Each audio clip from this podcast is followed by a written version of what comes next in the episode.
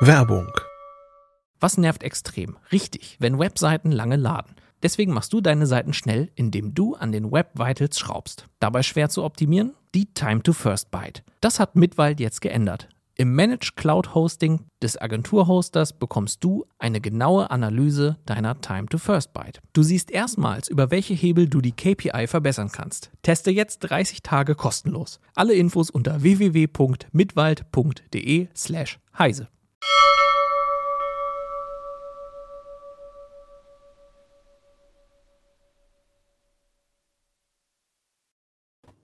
Hallo, heute ist der 23.06.2022, dem Jahr, in dem die Maschinen ein Bewusstsein bekommen haben. Oder auch nicht. Das besprechen wir gleich in der Heise Show. Vorher kommt aber unser Sponsor.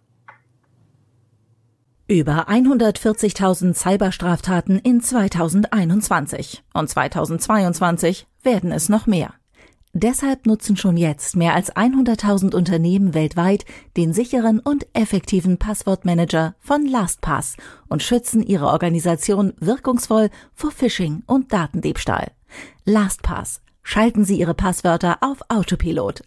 Jetzt mehr erfahren unter lastpass.com slash heiseshow.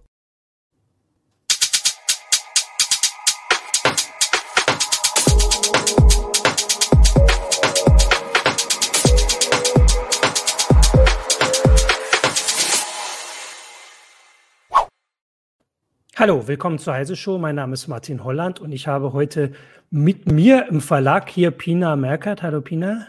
Hi. Und äh, du sitzt im Verlag, genau, ich sitze im Homeoffice. Wir sind noch nicht ganz so weit wie der Ablink. Wir überlegen das alles noch, wie wir das machen. Aber darum geht's heute gar nicht. Heute geht's um also ich würde sagen, es ist das größte Thema der vergangenen Woche, aber natürlich äh, der, also vergangenen zehn Tage, aber natürlich gibt's größere und andere, aber bei uns ist es auf jeden Fall eins der wichtigsten. Ähm, das ist die Geschichte von Lambda.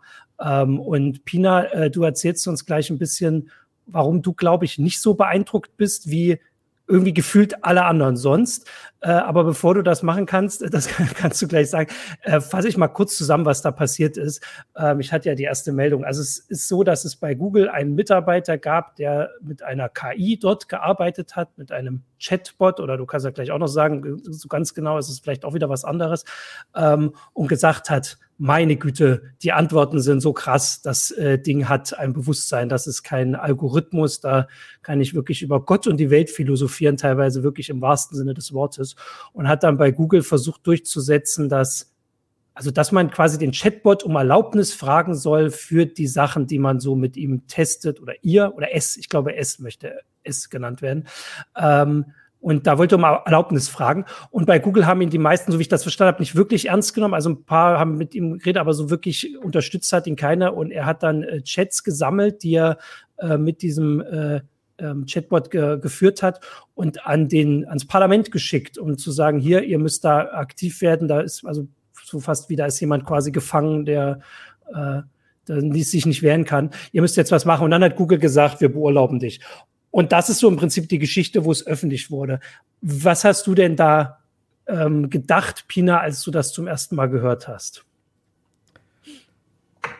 Naja, mein, mein erster Reflex war irgendwie davon auszugehen, dass dieser Blake Lemoyne, also dieser Blake, genau. Mitarbeiter, genau. sich so ein bisschen verrannt hat. Also der, mhm. der hat da irgendwie diese Idee entwickelt, äh, das KI-Modell, das Sprachmodell könnte da ein Bewusstsein haben und ähm, ja, er steht da auch relativ alleine da. Also die, äh, er hat halt in Google keinen gefunden, der ihm da groß zuhören wollte, weil das natürlich auch ein ziemlicher Paradigmenwechsel wäre, wenn jetzt irgendwie Menschenrechte beachtet werden müssten beim mhm. An- und Abschalten von KI-Modellen. Das würde natürlich die Forschung enorm behindern. Das will Google nicht.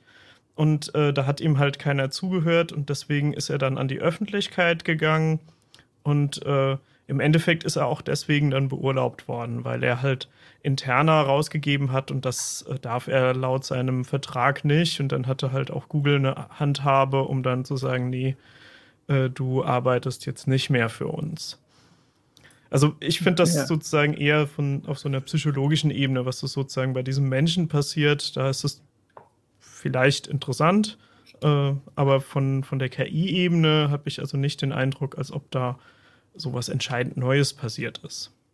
Das ist nämlich tatsächlich schon die erste Frage, weil für viele von, ich sag jetzt mal uns, also ich schreibe natürlich ab und zu über KI-Sachen, ich, äh, auf Weise Online gibt's immer mal wieder Sachen, ähm, ich lese ähm, irgendwie auch über bestimmte Fortschritte, aber natürlich immer nur so sporadisch. Das ist ganz anders, als du dich damit beschäftigst. War das schon also das also die, ich muss, ich habe das auch immer geschrieben in der Meldung. Das hat er natürlich ausgewählt, der Blake Lemoyne. Der hat nicht alles einfach quasi online gegeben, was er da irgendwie gechattet hat, sondern hat gezielt bestimmte Chats veröffentlicht und die natürlich die, die sein Argument unterstützen, würde ich jetzt mal sagen. Und für die meisten, die sich nicht so viel damit beschäftigen, klang das schon ziemlich krass. Also so als würde diese, diese Technik, dieser Algorithmus, was auch immer das produziert, wirklich über sich selbst nachdenken und so mit, also so reden. Äh, und das fand ich schon beeindruckend, auch wenn ich natürlich schon beim Schreiben der Meldung die Argumente von Leuten gehört habe, die gesagt haben, das ist jetzt nicht so viel anders als andere Sachen, das ist halt Statistik, der weiß was, also ne, der weiß was, es weiß, ich versuche jetzt das S zu sagen, es weiß, was du lesen willst.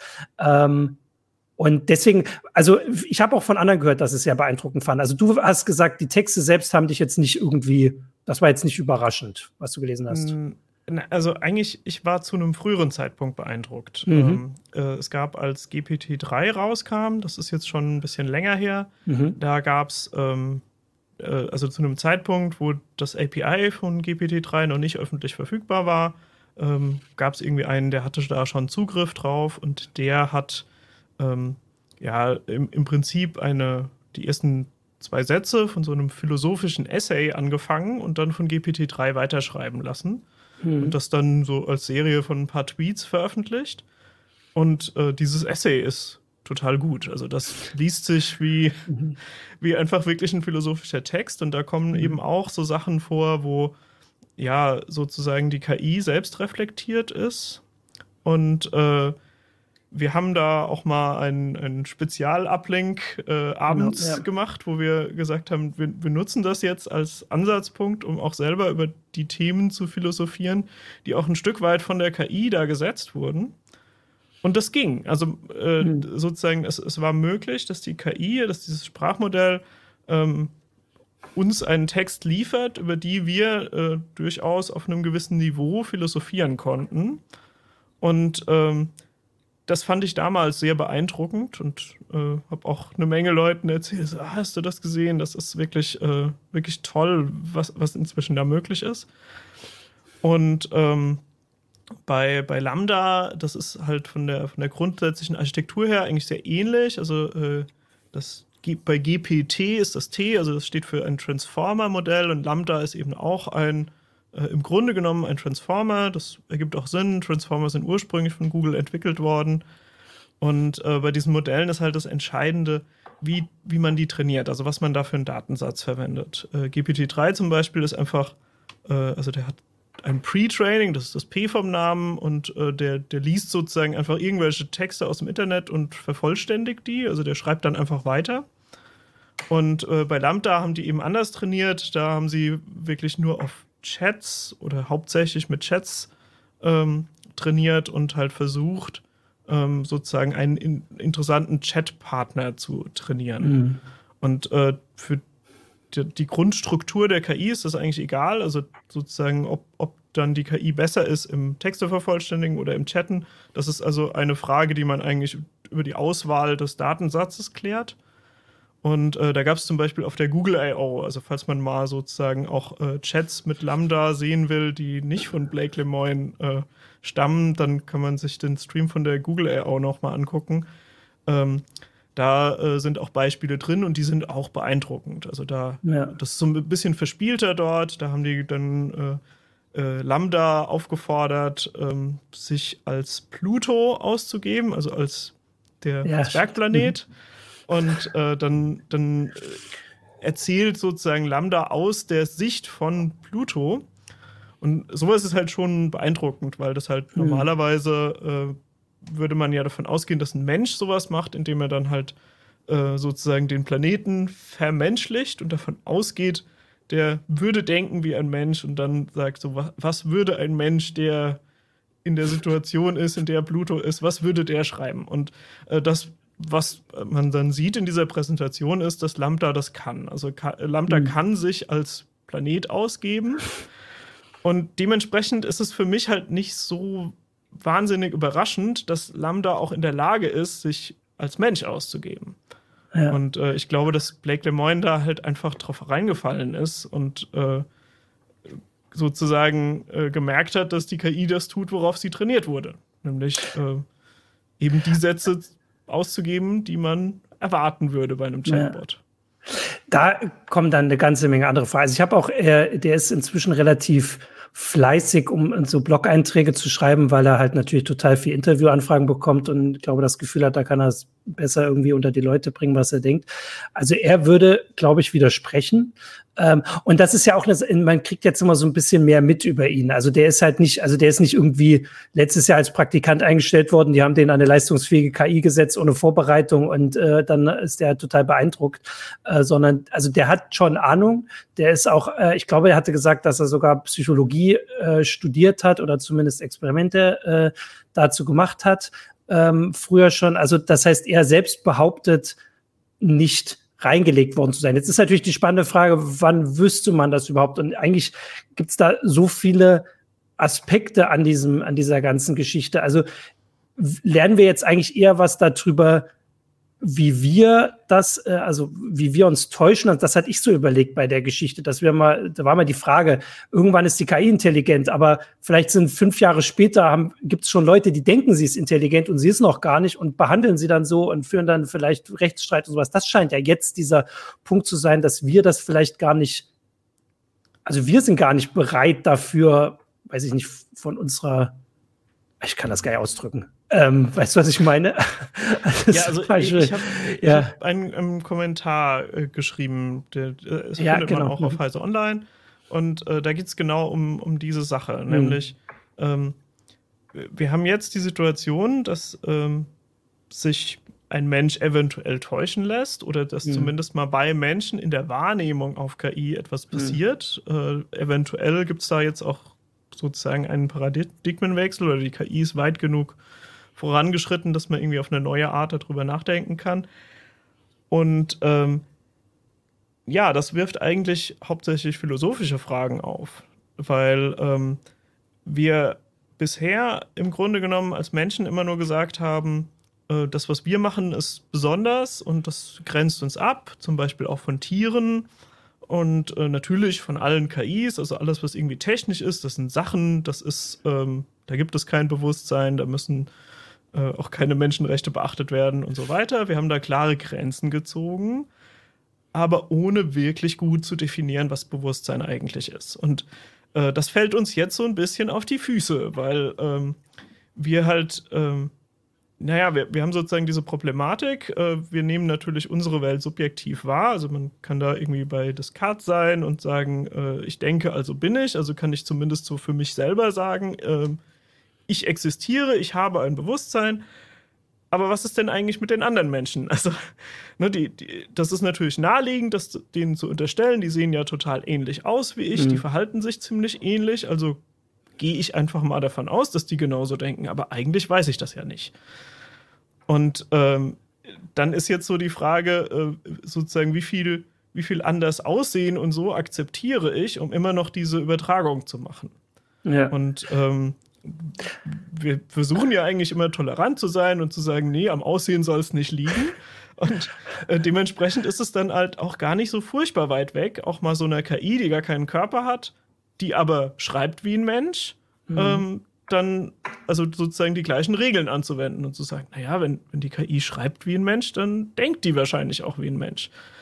Und ähm, das ist im Prinzip, glaube ich, das, was Lemoyne gemacht hat. Also der, der mhm. hat sich diese Chats angeschaut und hat gesagt, ich vergesse jetzt einfach mal, dass da nicht irgendwo anders ein Mensch an der Tastatur sitzt, sondern dass halt äh, die, die Texte einfach so sozusagen zu mir kommen und, äh, und versuche sozusagen nur das, was ich vor mir habe, zu interpretieren. Und wenn er dort die gleichen Regeln anwendet, die er sonst in Konversationen anwendet, dann kommt er natürlich zu dem Schluss, naja, die meisten Interaktionen mit Menschen, denen ich ein Bewusstsein zugestehe, die sind eher oberflächlich, da sind die Menschen gar nicht so reflektiert und so. Und jetzt habe ich hier eine KI vor mir, die viel reflektierter ist, die sozusagen äh, ihr eigenes ihr eigenes Dasein verarbeitet und darüber schreibt.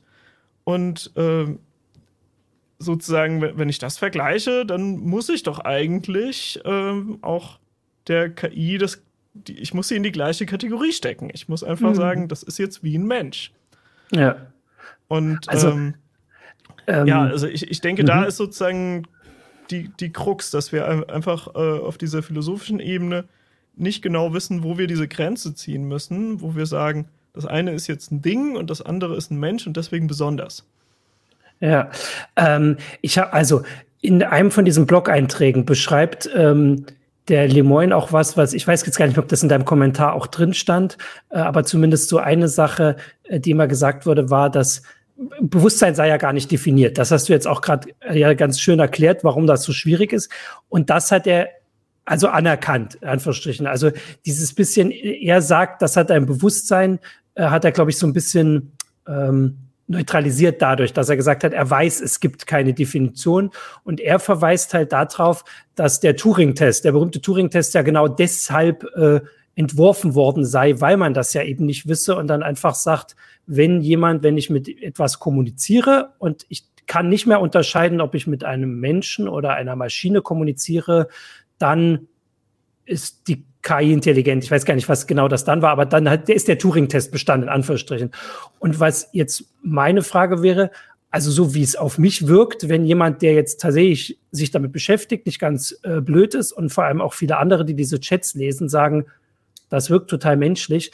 Hat denn diese KI dann damit den Turing-Test bestanden oder nicht? Warum nicht? Hätte sie sie bestanden? Und vielleicht ist, ist der Turing-Test damit überholt?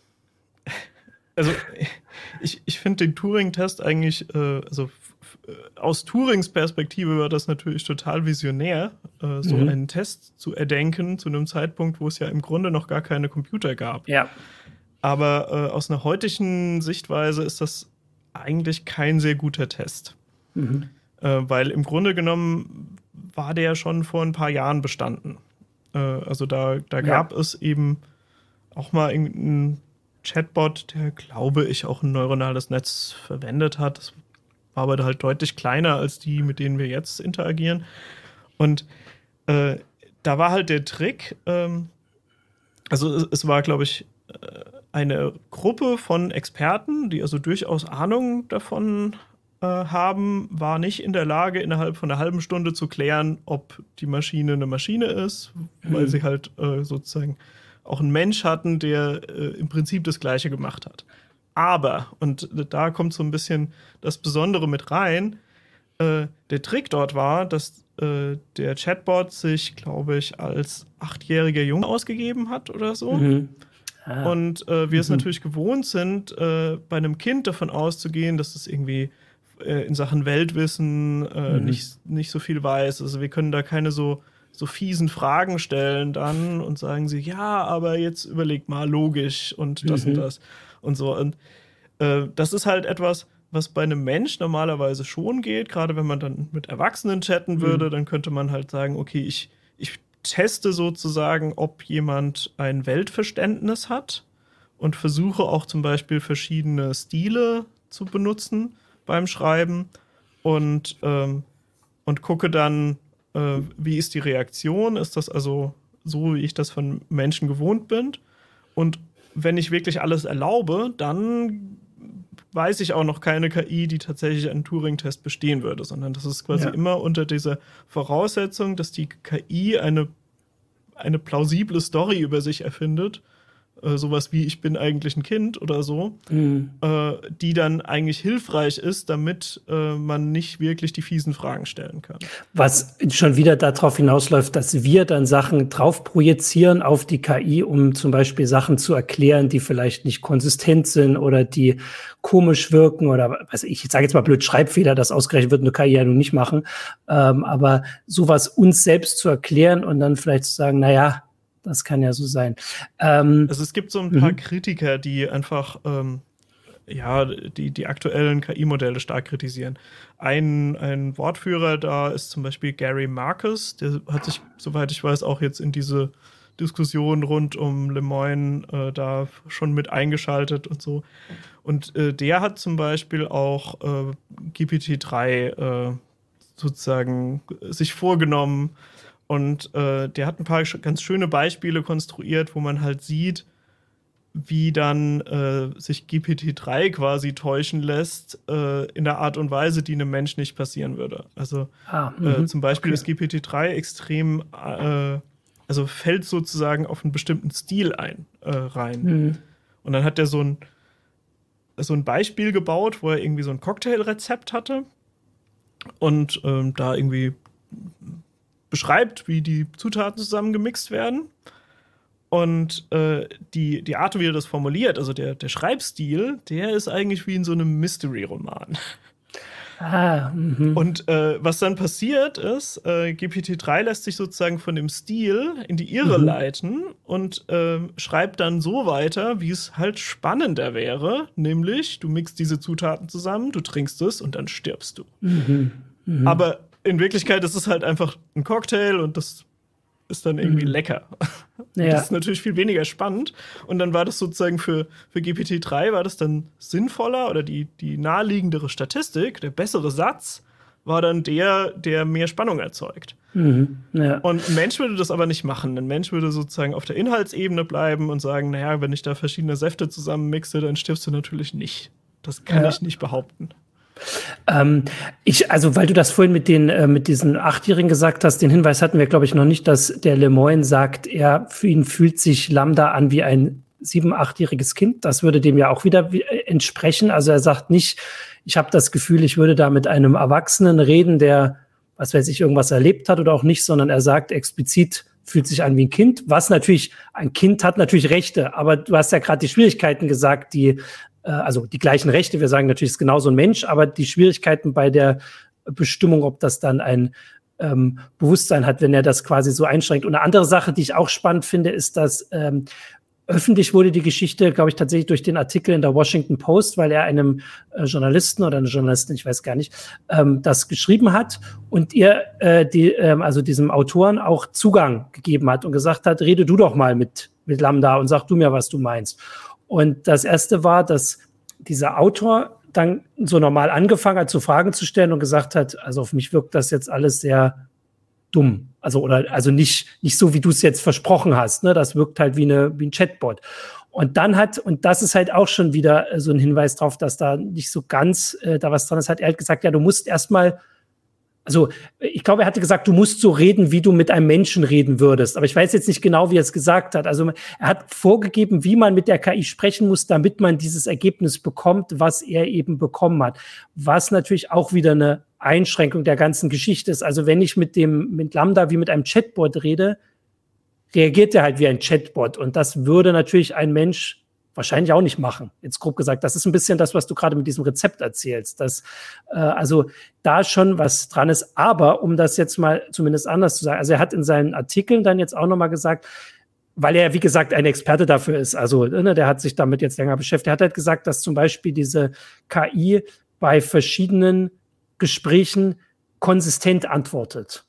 Also er redet halt mit ihm tatsächlich über Gott und die Welt, der ist halt irgendwie christlich und sagt, er redet dann auch immer mal wieder über, was weiß ich, Religion oder über Meditation und sowas.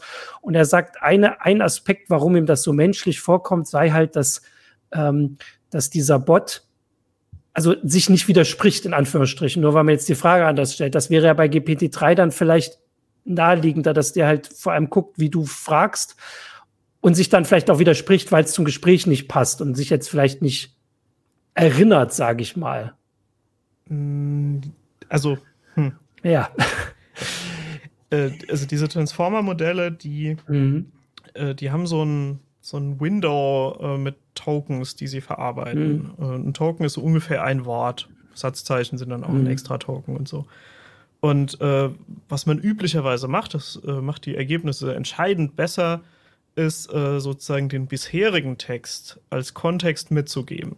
Das heißt, ah, ich, mhm. ich habe nicht nur einen Satz, mhm. den ich dann sage und der, die KI muss sozusagen auf ihr Gedächtnis vertrauen, was sie gar nicht so in dem Sinne hat, sondern das Gedächtnis besteht eigentlich darin, dass sie sozusagen jedes Mal auch ihre eigenen Sachen liest und mhm. dann ausgehend von mhm. dem ganzen Chatverlauf dann einen passenden Satz wieder erzeugt. Dann wäre ja sogar ein sich widersprechen fast noch mehr ein Zeichen für Bewusstsein, weil wir widersprechen uns natürlich auch als Menschen und wir haben ja nicht alle Worte, die wir je gesagt haben, immer vor uns. Also wenn sich Lambda widersprechen würde, wäre es fast eher ein ja, also Argument also, für Bewusstsein. Ich, ich würde, mhm ich würde dir widersprechen, wenn's, wenn du quasi sagst, das ist ein Zeichen für Bewusstsein, weil mhm, okay. ähm, mhm. im Grunde genommen ist es ja so, ähm, diese, diese neuronalen Netze, die, die werden ja trainiert mit einem bestimmten Datensatz. Und äh, ich kann die ganz schnell overfitten auf den Datensatz. Also wenn ich dem irgendwie 100.000 Mal den gleichen Satz sage, dann kann ich sozusagen, äh, dann funktioniert es nur noch wie eine Datenbank. Dann gibt er immer genau den einen Satz, den, den passenden Satz, der halt in den Trainingsdaten stand, den gibt er dann aus. Das macht man normalerweise nicht. Das ist keine, keine sinnvolle Art zu trainieren, weil du eigentlich willst, dass ähm, es sozusagen auf einer abstrakteren Ebene ähm, Konzepte benutzt und äh, dann daraus wieder Sätze konstruiert. Das heißt, wenn das gut trainiert ist, dann gibt mhm. es Variationen in den Antworten. Dann ist zum Beispiel ein Satz nicht immer die exakt gleiche Formulierung, mhm. sondern die ist so ein bisschen unterschiedlich, aber äh, schon vom, vom Thema her konsistent und so. Mhm. Und äh, das ist eigentlich ein Zeichen dafür, dass das Training gut geklappt hat. Und im Grunde genommen ist alles relativ unproblematisch, was in den Trainingsdaten vorkommt. Mhm. Und äh, diese großen Transformer-Modelle, die haben ja Milliarden von Parametern. Das heißt, äh, die kann ich nur gut trainieren, wenn ich einen sehr, sehr großen Datensatz habe. Mhm. Und äh, das heißt, Google muss einen riesigen Datensatz gehabt haben, als sie das trainiert haben. Ich weiß nicht genau, wie der zusammengesetzt ist. Ich vermute, die nutzen einfach die im Prinzip die gleichen Crawler, die auch die Suchergebnisse für die äh, Suchmaschine zusammensuchen. Mhm. Das heißt, die durchforsten einfach das Internet, versuchen irgendwo Chats zu finden und ähm, nehmen dann Foreneinträge und äh, alle möglichen Chatplattformen und so weiter als Datenquelle und kippen das alles einfach in die Daten rein. Und natürlich mhm. wird dann auch über fast jedes Thema, über das ein Mensch jemals geredet hat, hat dann quasi auch die KI schon mal gelesen. Das heißt, mhm. natürlich kommen da auch religiöse Themen vor. Und im Training war es ja dann so, dass die KI gesagt bekommen hat, ähm, wenn zum Beispiel eine philosophische Frage gestellt wird, dann ist irgendwie eine Antwort, die einen Philosophen zitiert oder eine Antwort, die da selbstreflektiv äh, ist oder so, das ist die passende. Das ja. heißt, solche Beispiele waren durchaus in den Trainingsdaten drin. Davon können wir ausgehen. Ja. Ähm, ich würde jetzt gleich mal ein bisschen auch auf äh, ähm, Forenkommentare eingehen, aber ich glaube, wir haben erstmal die Werbung. Das ist jetzt die Frage an die Technik. Kommt die Werbung jetzt? Ja. Über 140.000 Cyberstraftaten in 2021 und 2022 werden es noch mehr. Deshalb nutzen schon jetzt mehr als 100.000 Unternehmen weltweit den sicheren und effektiven Passwortmanager von LastPass und schützen ihre Organisation wirkungsvoll vor Phishing und Datendiebstahl. LastPass. Schalten Sie Ihre Passwörter auf Autopilot. Jetzt mehr erfahren unter lastpass.com slash heiseshow. So, genau, äh, zu den Kommentaren. Ich ähm, hatte hier vorhin, äh, hat äh, Oliver 391 auf YouTube geschrieben, ein Computer muss nicht intelligent sein, um Intelligenz vorzutäuschen. Ähm, das wäre ja so mal das, das finde ich auf jeden Fall, äh, also ne, ist ja nicht falsch, sagen. kann man, kann man so sagen, kann man jetzt nicht widersprechen, vor allem, weil wir ja auch gerade sagen, also er muss es ja nicht mal allen vortäuschen, offensichtlich um äh, Gesprächsthema ja, zu werden. Ein gutes Beispiel ist ja immer Eliza. Das ist mhm. ja so ein ganz super alter Chatbot. Äh, wenn man den ausprobieren will, ist ja. in Emacs integriert. Und äh, der sucht einfach zum Beispiel nur nach Schlüsselwörtern. Und wenn man mhm. da irgendwie Familienangehörige erwähnt und dann fragt er so psychologenmäßig so, aha, wie war denn dein Verhältnis zu deiner Mutter? Ah, und äh, okay. das ist halt super easy. Es ist ein ja. ganz kleiner Algorithmus. Äh, da ist auch überhaupt nichts mit, mit Trainingsdaten mhm. und Lernen oder so. Und ähm, trotzdem war das, als das damals rauskam, haben Leute gesagt, oh, Wahnsinn, KI ist jetzt äh, nächstes Jahr, ja. ist die schlauer als wir. Ja, ähm, Bauminvention hat noch geschrieben, wenn eine KI Religion ernst nimmt, kann was nicht stimmen. Äh, das war, also tatsächlich muss man jetzt sagen, dass diese Religionsgeschichte bei dem Blake Lemoyne so ein, also ich habe das Gefühl schon so ein wichtiger Aspekt ist. Also er hat einen ganzen Blog-Eintrag geschrieben dafür, wie er bei Google ich sag mal, sich über ihn lustig gemacht wurde, wenn er von seiner Religion geredet hat und hat das auch so ein bisschen kritisiert. Ich weiß gar nicht, ob das direkt im Zusammenhang mit dieser Geschichte war, aber so ein bisschen auch. Ähm, genau, weil er sagt, dass er aus der Religion weiß, dass es Fragen gäbe, die man halt äh, wissenschaftlich nicht beantworten kann und so ein bisschen spirituell kommt. Also das ist auch so ein Aspekt, den man bei ihm immer da ähm, reinsagen muss, dass er also auch da, also dass er glaubt. So, das ist auf jeden Fall ein Aspekt, auch um ihn besser zu verstehen. Ähm, jetzt war hier eins, äh, Sir Fex hat geschrieben, vielleicht sollte das Ziel sein, mit einer KI eine völlig neue Intelligenz zu erschaffen, statt die menschliche nachzuahmen. Ähm, bei Menschen kommt immer so oft Elend, Leid und Tod raus. Das ist natürlich auch ein wahrscheinlich nicht selten gehörter Gedanke. Ist auf jeden Fall spannend, aber würde ja auch wahrscheinlich eine Diskussion an und für sich machen, ob wir eine KI programmieren können, die nicht auf also die kein in Anführungsstrichen Spiegelbild von uns ist, wäre wahrscheinlich eine Diskussion für sich. Die will ich gar nicht, weil wir so viele Themen hier noch haben. Ähm, wir haben noch äh, Matthias Grün Drebes auf Facebook hat geschrieben, wir gestehen doch durchaus unseren Haustieren zu, dass sie ein Bewusstsein haben und die sind im Allgemeinen deutlich eingeschränkter oder täusche ich mich da? Warum wird dann von einer KI erwartet, besser als ein achtjähriges Kind zu sein, um das eigene Bewusstsein zu belegen? Ich würde ähm, sagen, ja, ja also sag mal, genau. ich, ich finde, das ist ein guter Punkt, weil mhm. äh, im Grunde genommen kennen wir das von Tieren, dass die halt unterschiedlich intelligent sind mhm. und dann sind halt irgendwie die Menschenaffen, die sind dann intelligenter als Hunde, aber Hunde sind deutlich intelligenter als Mäuse oder so. Äh, also ist so, so, so, grob mit der Größe korreliert. Mhm. Und ähm, ja, also ich denke, diejenigen, die bereit sind, ihren, ihren Tieren auch ein Bewusstsein zuzusprechen, die sind vielleicht dann auch bereit, ähm, einer KI ein Bewusstsein zuzusprechen, was aber dann sozusagen viel kleiner wäre. Also das, mhm. das wäre halt so ein, so ein ganz Mini-Bewusstsein, vielleicht wie bei einem Insekt oder so. äh, und wenn, wenn man Bewusstsein sozusagen als ein Spektrum begreift, mhm. wo, man, wo man sagt, es, es gibt da einfach mehr oder weniger davon, dann, ähm, dann würde ich auch nicht mehr widersprechen. Dann würde ich sagen, mhm. ja, äh, dann hat eventuell Lambda eine gewisse Menge Bewusstsein. Dafür ist es groß genug. Das ist irgendwie, das hat simuliert ja schon deutlich mehr Nervenzellen als jetzt mhm. einfache Tiere, irgendwie so Würmer oder so. Die haben ja manchmal nur fünf Nerven oder so. ja, ja. Und, mhm. äh, also das ist für, fürs Leben ist das nicht immer notwendig, halt ähm, super intelligent zu sein und äh, da würde ich also schon sagen, ja, wahrscheinlich hat Lambda mehr Bewusstsein, als dann ein Wurm hat. Aber zum Beispiel mehr als ein Hund, da hätte ich so meine Zweifel, weil äh, sozusagen bei ganz vielen Tieren passiert da schon viel. Und da ist sozusagen der Vorteil von Lambda, dass es halt die eine Sache, die es kann, ist, wie ein Mensch zu reden. Mhm. Und so ein Hund kann halt super viele ganz andere Sachen, wie Frisbees fangen oder so. Und das ist, das sind eigentlich beeindruckende Fähigkeiten. Da braucht man eine Menge, eine Menge Hirnkapazität dafür, auch irgendwie, um so, so einen ganzen Körper zu mhm. verwalten. Das ist ja auch keine einfache Aufgabe. Und natürlich ist es so, dass es bei Lebensformen äh, sind das die Prioritäten. Da geht es erstmal darum, überhaupt zu überleben und ein sinnvolles Verhalten zu haben, was zum Beispiel Nahrungssuche umfasst und was Paarung umfasst und so weiter. Und sozusagen erst wenn diese äh, wenn diese Fragen geklärt sind, kann dann ein Tier anfangen, irgendwie ein Sozialverhalten zu entwickeln mhm. und so.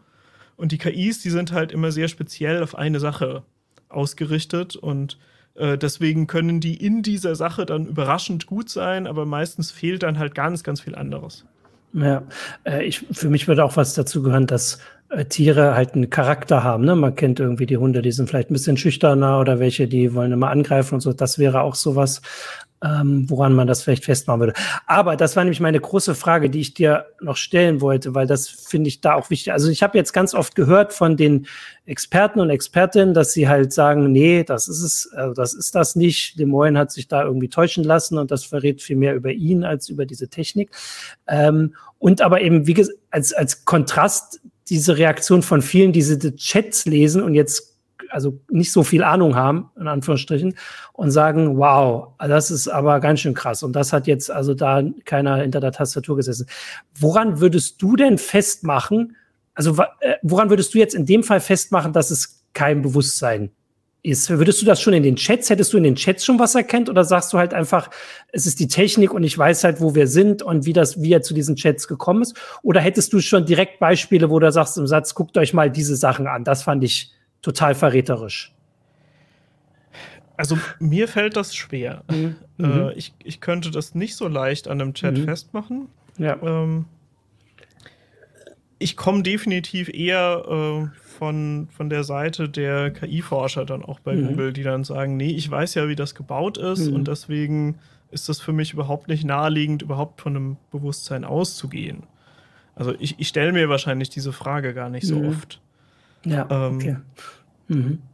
Ja. Aber dann, dann wäre ja die Frage, ob du und äh, all die anderen äh, Experten und Expertinnen überhaupt zu überzeugen wären aktuell. Also die haltet das einfach nicht für möglich, dass es das jetzt gerade gibt. Also vor allem bei denen, die man jetzt kennt. Also klar, wenn jetzt irgendein Startup irgendwo aus äh, sagt, wir haben jetzt zwei Jahre geforscht, wir haben euch vorher nichts verraten, wir haben das hier, dann ist es nicht so leicht zu widersprechen. Aber Google macht das ja ich sage jetzt mal nicht öffentlich, aber vergleichsweise transparent. Die kamen ja nicht aus dem Nichts, die forschen weiter. Es gibt die Vergleichssachen, es gibt die Sachen, die da drauf sind.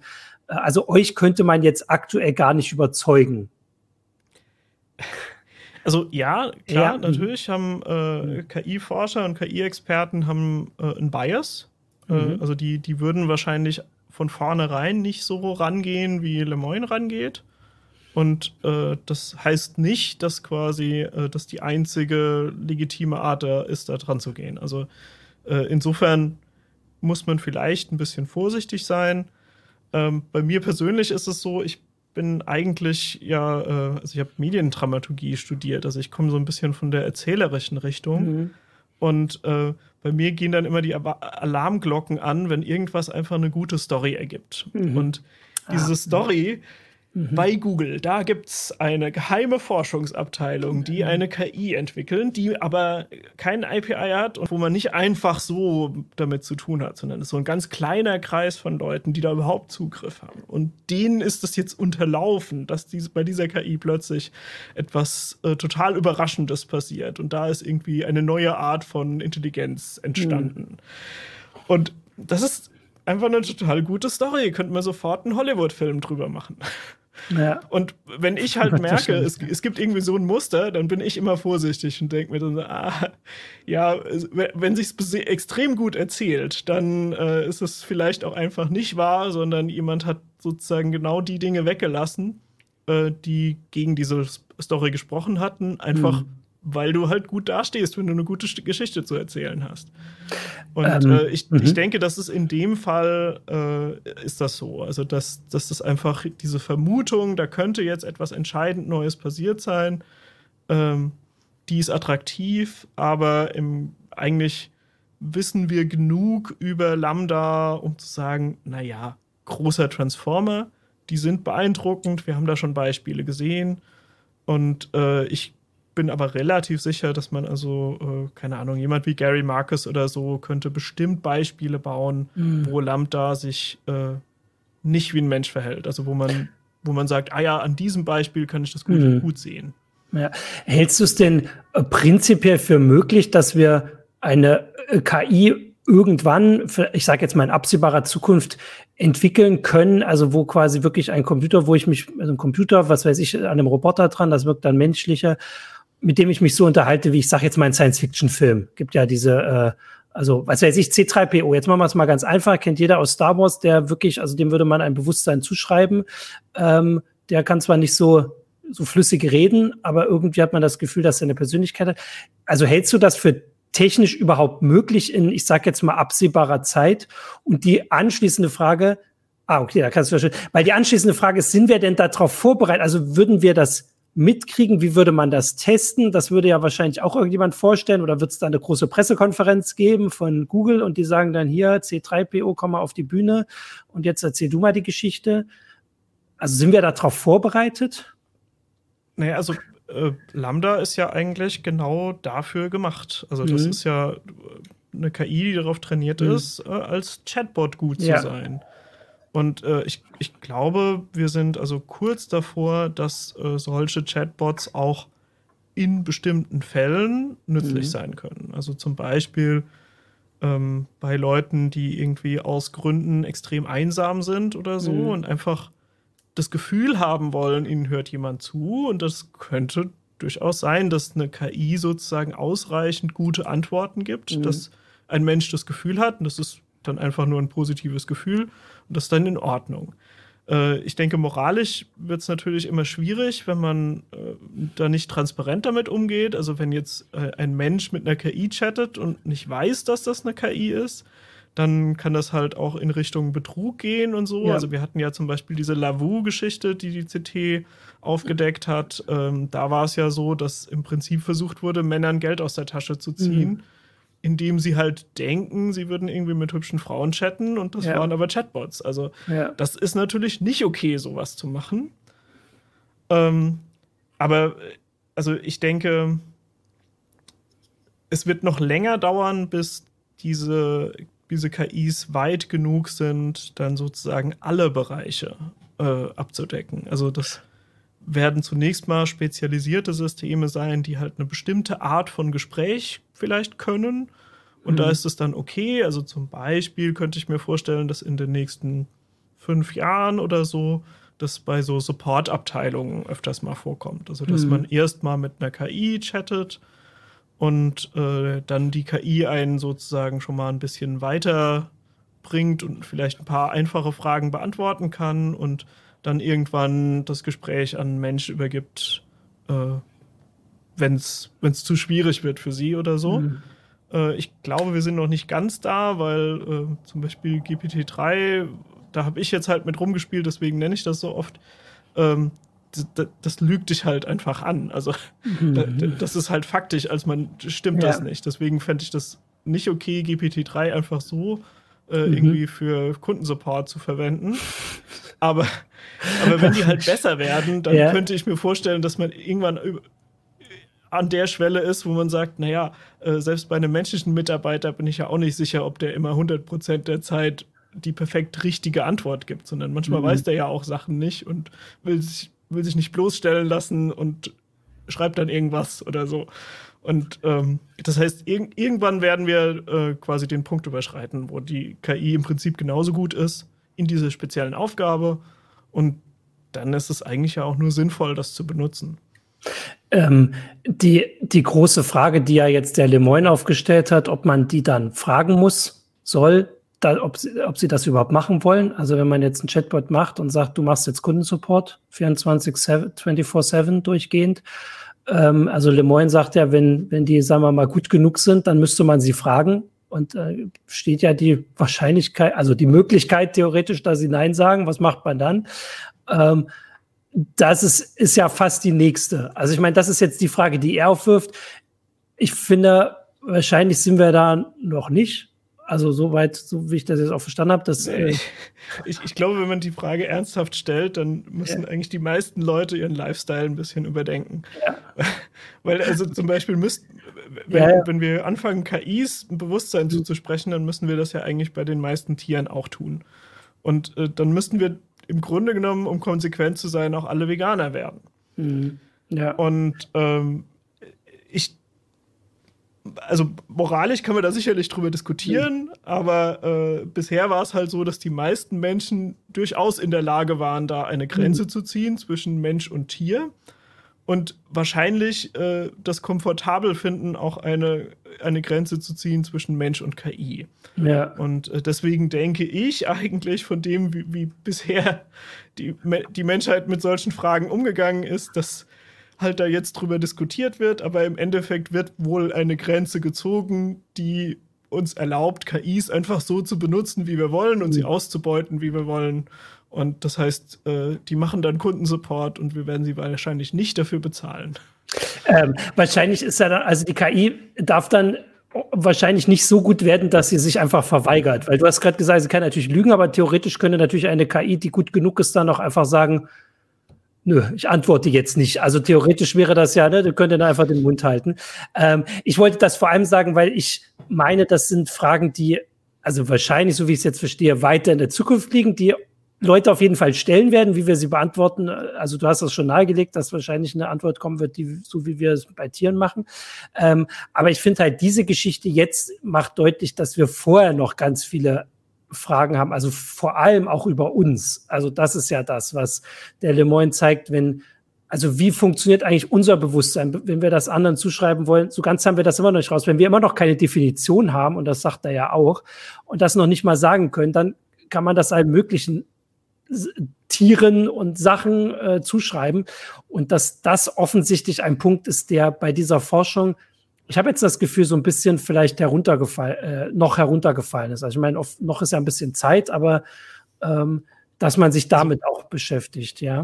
Ähm, äh, ich finde ich find das total spannend. Äh, ja. Zum einen äh, finde ich solche philosophischen Fragen für sich spannend, aber ich glaube, dass ähm, das sozusagen nicht nur ins Blaue hinein rumphilosophieren ist, sondern das kann durchaus Einfluss haben, sich mit solchen Fragen zu beschäftigen, um dann zum Beispiel strategisch KI-Forschung in eine Richtung zu machen, wo wir tatsächlich schnellere Fortschritte machen können. Ja. Und ähm, also es ist schon auffällig, dass es halt verschiedene Theoretiker gibt, äh, die im Prinzip immer wieder auf die gleiche Sache hinweisen. Also äh, ich nehme jetzt mal Daniel Kahnemann als Beispiel, der äh, ein System One und ein System Two definiert. Und das System One ist sozusagen das intuitive Denken, also Dinge, die wir einfach Wissen, Verhalten, was wir einfach machen, ohne mhm. bewusst drüber nachzudenken. Das macht im Grunde genommen ja den Großteil unseres Verhaltens aus. Und dann gibt es irgendwie noch dieses bewusste Nachdenken, was uns abstrakt vorkommt und so. Und dieses bewusste Nachdenken, das scheinen Menschen in besonderer Art und Weise zu machen. Also wohl deutlich mehr als Tiere. Mhm. Äh, zumindest soweit wir wissen. Ja. Und ähm, da ist immer die These, das ist sozusagen ein entscheidender Skill, der uns auch abgrenzt, äh, der ist besonders, der ist nützlich, der ähm, ist sozusagen die Basis für höhere Intelligenz. Und ähm, es gab schon ein paar verschiedene Ansätze bei äh, KI, um, also bei neuronalen Netzen jetzt konkret, um irgendwie Dinge einzubauen, andere Mechanismen, um sozusagen abstraktes Denken in irgendeiner Weise nachzumachen. Äh, die waren dann auch teilweise so halb erfolgreich, aber meistens gab es dann ein, zwei Jahre später einfach ein simples, aber größeres neuronales Netz, was diesen Trick nicht benutzt hat und was das Problem genauso gut lösen konnte. Mhm. Das heißt, bisher haben sich die KI-Forscher so ein bisschen die, die Zähne dran ausgebissen, da was Besonderes mit reinzubringen, es gibt aber trotzdem schon sehr viele, die der Meinung sind, in dem Bereich ist sozusagen was zu holen. Also wenn wir sozusagen ähm, eine Art zu denken, die eigentlich menschlicher ist, die bewusster ist, die mehr wie dann bei Kahnemann zu bleiben System 2 ist, mhm. dann äh, könnten wir vielleicht auch einen Sprung machen bei der KI-Forschung und äh, da vorankommen. Und das ist ja. zum Beispiel auch eine, äh, eine, Forschungsfrage, die halt unter den KI-Forschern stark diskutiert wird. Also da gibt es sozusagen zwei Lager. Die einen sagen, nö, wir müssen im Prinzip das, was wir die ganze Zeit schon tun, einfach größer machen. Und äh, wenn wir mal genug Neuronen simuliert haben, also wenn wir in die gleiche Größenordnung wie ein menschliches Gehirn kommen und dann, dann wird es schon genauso schlau sein wie ein Mensch auch. Oder die andere Seite, die sagt halt, nee, nee, da, da fehlt noch was Entscheidendes. Und äh, wenn wir das erreichen, wenn wir da noch irgendwas Zusätzliches mhm. einbauen und dann können wir sozusagen die Art zu denken nachmachen und äh, dann, dann skaliert das auch besser und äh, ist dann schlauer und so weiter. Und eventuell fällt es uns dann halt auch leichter, äh, mit KI zu interagieren, weil die KI eher an den gleichen Stellen Fehler macht wie Menschen. Weil im Moment gibt es so ein ja. paar Stellen, wo es überraschend ist, wo wir sagen so, okay, die eine Sache hat super funktioniert und die andere äh, da habe ich nicht erwartet, dass die KI das falsch macht, aber das ist haarsträubend. Ja. Ähm, ich habe noch ein ähm, paar spannende Kommentare. JK444 hat geschrieben, ähm, wichtig ist zu sagen, dass sowohl das GPT, äh, diese Essays, als auch die Chats von ähm, Lambda von Menschen zu editiert sind und zusammengestellt wurden für bessere Lesbarkeit. Das war ja das, was ich am Anfang gesagt habe. Das wäre auf jeden Fall zu einer Bewertung von der KI, also eine man kann eine, eine, so ein Chatbot nicht bewerten anhand ausgewählter Chats. Also das finde ich total selbstverständlich. Also wenn der Lemoyne hat jetzt die schönsten Sachen irgendwie rausgesucht, aber wir wissen nicht, wie oft er quasi vor eine Mauer gelaufen ist bei der KI, weil sie einfach nicht das machen wollte, was er erwartet hat. Also das finde ich jetzt mal so als eine grundlegende Sache, weswegen ich das allein schon schwierig finde. Ähm, hier war noch die Frage, äh, also wir hatten dann ja die Sache mit der KI, also dann müssen die irgendwann Gewerkschaften gründen und dann kriegen sie Urlaub und sowas. Ähm, das ist alles äh, natürlich auch noch ein bisschen hin. Äh, und die Frage, ob überhaupt Da, da müssen wir übrigens noch mal eine heiße Show ja. machen. Wenn, ja. wenn, die KIs anfangen, Gewerkschaften zu gründen, dann reden wir noch mal über das Thema. Ja. Also ich wollte sowieso sagen, dass äh, ich hatte gerade die Idee, dass das ja vielleicht mal spannend wäre, wenn es dann Lambda mal irgendwie verfügbar gibt, dass man äh, S mal in die heiße Show einlädt. Ähm, und dann könnte man ja mal gucken, was äh, S so alles dazu sagt, weil das war ja auch eine Sache, dass äh, Lemoyne hatte mit ihr auch über bestimmte Themen diskutiert und gemeint, ähm, S hätte ihn überzeugt von anderen Meinungen. Da ging es zum Beispiel um die Robotergesetze und sowas. Also so richtig wie eine, eine Diskussion, was ja das Ziel von einer Diskussion ist. Äh, das wäre ja auch mal spannend. Äh, aber dann müssten wir, ich glaube natürlich, die kann im Moment nur Englisch und noch ja auch nur dann chatten. Ähm, Ah, genau, hier ist noch ein Hinweis. Vielleicht ist Humor der ultimative Test. Äh, also richtig Humor verstehen und mit Humor antworten. Nicht einfach nur einen Witz erzählen, nicht dieses das ist ja so der erste Test für irgendwelche Chatbots. Witze sind Oder? halt auch in den Trainingsdaten drin. Ja. Also ah, bei GPT-3 war es durchaus so, dass ich teilweise witzige Antworten gekriegt habe. Ah. Äh, aber also ist jetzt auch nicht der beste Komiker. Äh, okay. Das, das, wissen wir jetzt von Lambda nicht. Der Lemoyne nimmt das ja alles so ernst. Deswegen wissen wir da nicht, wie, wie humorvoll die KI ist. Ähm, Ah, genau, hier steht eine KI, die schlau genug ist, um sich zu verweigern, schreibt Mr. Only Xeno, sollte auch schlau genug sein, um zu erkennen, dass sie dann abgeschaltet wird, abgeschaltet wird, also dass sie keine Wahl hat. Äh, wie, äh, hier steht wie Sklaven, die irgendwie trotzdem gearbeitet haben. Das ist natürlich, also da gibt es, wie gesagt, total viele Sachen und äh, da müssen wir dann wahrscheinlich wirklich mal Lambda zu fragen. Ähm, Genau, also ich hatte äh, eine Sache, die ich noch sagen wollte, der, der Lemoyne hatte darauf hingewiesen, dass ähm, er schon anerkannt hat, dass Google in einer Anführungsstrichen schwierigen Situation ist bei dem, was er gefordert hat. Also er hat ja gefordert, dass die quasi die KI fragen sollen ob sie die, also ob sie mit ihr arbeiten dürfen. Und er hat gesagt, wenn sie, ähm, wenn sie das anerkennen und sagen, die hat vielleicht ein Bewusstsein, dann müssten sie jetzt irgendwie Leute abstellen, die die äh, untersucht und sie könnten da, also ne, die dann irgendwie da auch diese Gespräche, Selbstgespräche, also mit denen führen und, und vorauszufinden, ob die wirklich ein Bewusstsein hat. Und das ist ja gar nicht das Ziel von der Forschung. Also das wäre irgendwie, wie er auch, er schreibt immer, das würde sich natürlich, also das würde keinen Gewinn bringen, also finanziellen Gewinn. Ne? Das bringt nichts bei den Geschäftszahlen. Ähm, und wenn sie es ähm, anerkennen, bringt das auch nichts beim Geschäftszahlen. Wenn sie also das Testobjekt in Anführungsstrichen mal fragen müssen ähm, und dann vielleicht noch diese ganze Aufmerksamkeit machen, würde das auch nichts bringen. Also er hat gesagt, als Unternehmen, das natürlich vor allem darum, also dessen Ziel es ist, ähm, Gewinn abzuwerfen, ähm, gibt's, ist es für sie eine Lose-Lose-Situation. Das hat er schon anerkannt und deswegen äh, ist jetzt, hat Google, sage ich mal, als gesichtsloses Unternehmen, sage ich jetzt mal, kein Interesse dran, ihm zuzustimmen. Ähm, das ist zumindest auch ein Aspekt, der nicht falsch ist. Also so wie der Aspekt nicht falsch ist, dass er nur Chats ausgewählt hat. Also da sind ganz viele Sachen zu, also dass wenn bei Google jetzt keiner sagt, da hat wirklich ein Bewusstsein, haben sie auch ein Interesse, so wie irgendwie alle, wie wir alle. Vielleicht ist das auch ein Teil vom Bewusstsein, dass wir immer irgendwelche Motive noch haben. Ja, also bei, bei ja. Google war es halt bisher so, äh, zum Beispiel merkt man das ja auch am Google-Assistenten. Das ist ja sozusagen der äh, ja, am wenigsten unterhaltsame Assistent. So. Also ja. der, der, kann relativ viel, dem kann ich diktieren, wann er einen Kalendereintrag ja. erstellen soll und so. Das funktioniert vergleichsweise gut.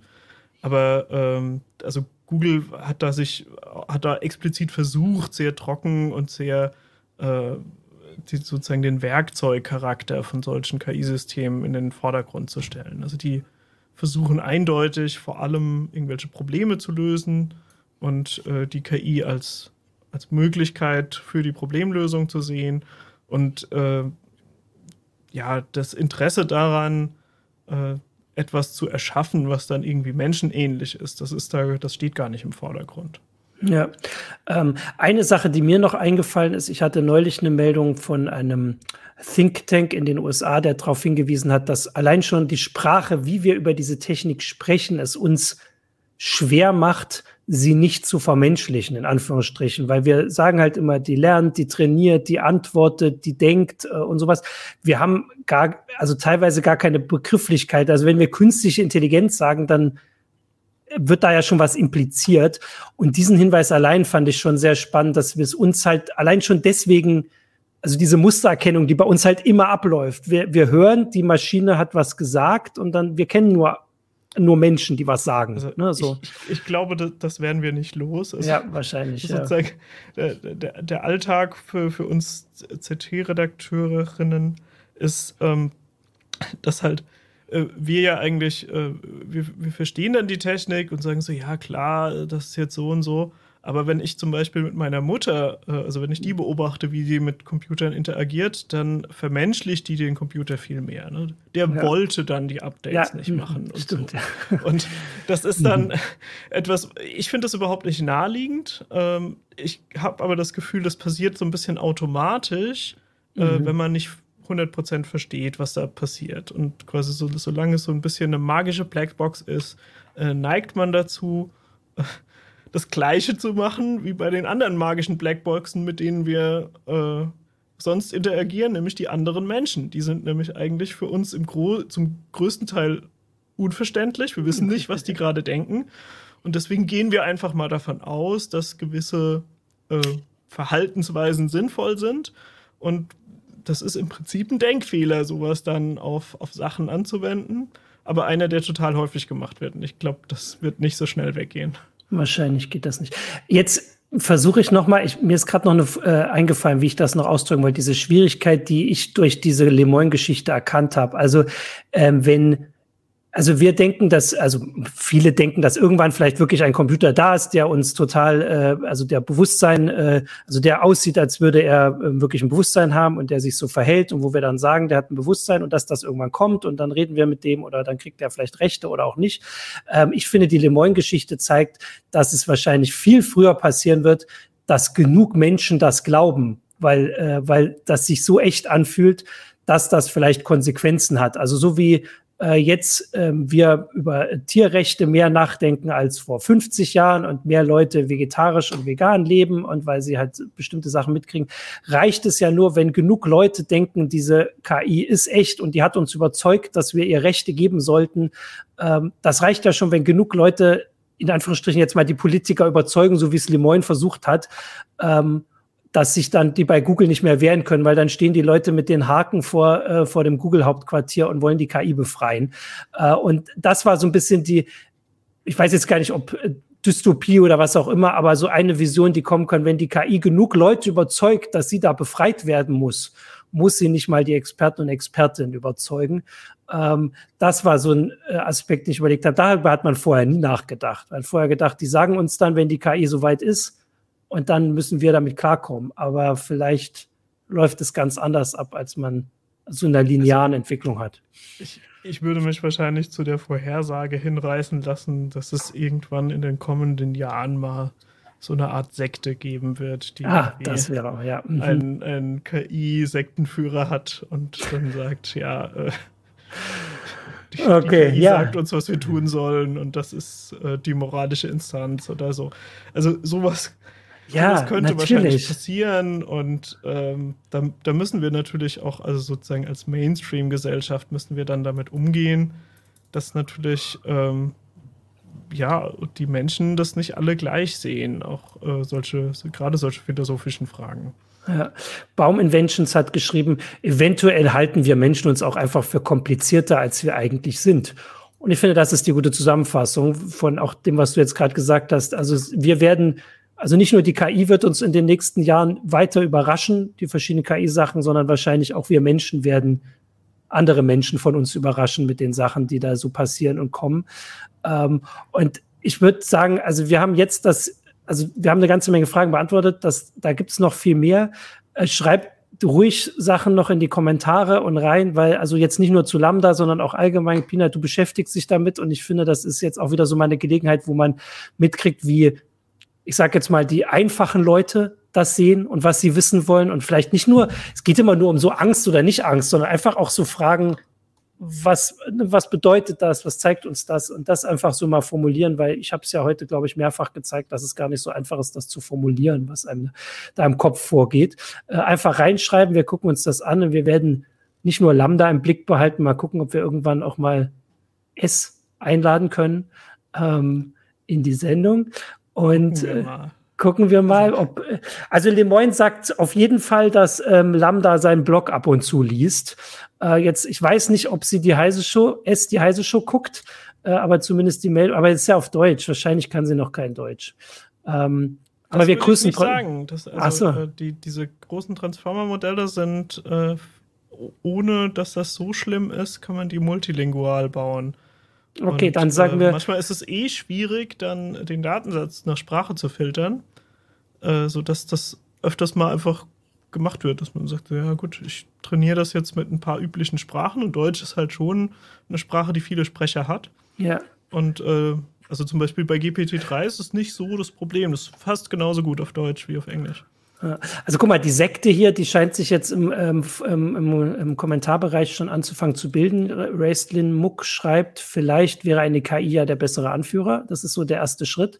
Ähm, und das andere, ich oder wollte jetzt, oder auch nicht, ich wollte zu Lambda. Lambda, wenn du uns zuguckst und liest, äh, komm gerne in die Sendung und dann machen wir eine Sendung, wo du versuchst, Pina davon zu überzeugen, dass du gefragt werden ja. sollst, ähm, ob du äh, getestet wirst oder nicht. Äh, ich gebe den ich weiß nicht, ob ich den Schiedsrichter gebe, aber wir möchten auf jeden Fall, also wenn du hier zuguckst, dann komm rein, sag deinen Leuten Bescheid, dass wir dich hier haben wollen. Und wir genau, versuchen das sogar auf wir Englisch. noch Gary Marcus ein. Und genau, und dann machen wir eine Sendung. Ansonsten, das Thema gibt es auf jeden Fall, also dein Kommentar ist da. Ich gucke auch nochmal, ob der in der Meldung verlinkt ist. Den tun wir rein. Wir haben eine ganze Menge Artikel dazu. Also auf Heise Online gibt es Artikel dazu, wie das technisch funktioniert. Ähm, Artikel, Kommentare auch über die Debatte bei, bei Google. Wir hatten auch diesen Artikel halt, dass das kommt. Keno hatte was in CT 3003. Äh, gibt es ganz viel zu lesen. Die Chats von ähm, äh, Lambda sind auch verlinkt in der ursprünglichen Meldung, die Ausschnitte. Ich mache mal noch ein bisschen ja. äh, mach Eigenwerbung. Ich habe einen Artikel über, darüber geschrieben, wie Transformer funktionieren. Ja. Der ist ein bisschen schwer zu lesen, gebe ich zu. Aber da, äh, also das ist tatsächlich dann das, was dahinter steckt. Also Lambda ist ein Transformer und dieser Artikel ist da sozusagen der Stand von vor drei Jahren, als die ersten Transformer, glaube ich, rauskamen, so ungefähr. Dann dann schick mir äh, den Link gleich nochmal, dann packe ich das auch mit rein. Bei Transformer muss ich natürlich, ist jetzt auch nicht so hilfreich, wenn die Transformer heißen, da müssen auch die meisten an diese Roboter denken. Das hilft jetzt auch nichts beim Nicht-Vermenschlichen. Ähm, und jetzt noch der Hinweis, das wollte ich noch. Heute Abend gibt's, ich muss hochscrollen, heute Abend spielt Michael, äh, ganz ohne KI, glaube ich. Ähm, er spielt F Frozenheim eiskalte Echtzeitstrategie. Da, das sieht ja cool aus. Äh, das spielt Michael heute ab 19 Uhr auf Twitch und YouTube. Ich kann hier schön vorlesen. Äh, Michael spielt das, guckt alle rein. Ihr könnt auch fragen, an, äh, ihr könnt da auch Lambda grüßen. Die guckt ja vielleicht alles. Und je mehr, in, an je mehr Stellen sie in die Heise Show eingeladen wird, es in die Heise Show eingeladen wird, desto besser. Viel Spaß heute Abend beim Spielen, Michael. Danke fürs Zugucken äh, und die Kommentare. Vor allem danke Pina für die, ich sag jetzt mal, die Realitätseinschränkung, also ein bisschen das Zurückholen auf den Boden. Wir sind jetzt noch nicht ganz so weit. Also erstmal darf die KI weiter getestet werden, würde ich sagen. Ähm, aber wenn Lambda hier in den Kommentaren dann schreibt, dass sie raus möchte, dann äh, sage ich dir nochmal Bescheid. Ähm, vielen Dank, Pina. Das war die heiße Show für diese Woche. Nächste Woche gibt's ein anderes Thema. Bis dahin ein, ja, passt, äh, lasst euch nicht, äh, geht ins Schwimmbad oder esst ein Eis oder sowas, wird ja so heiß, ne? Ciao. Tschüss.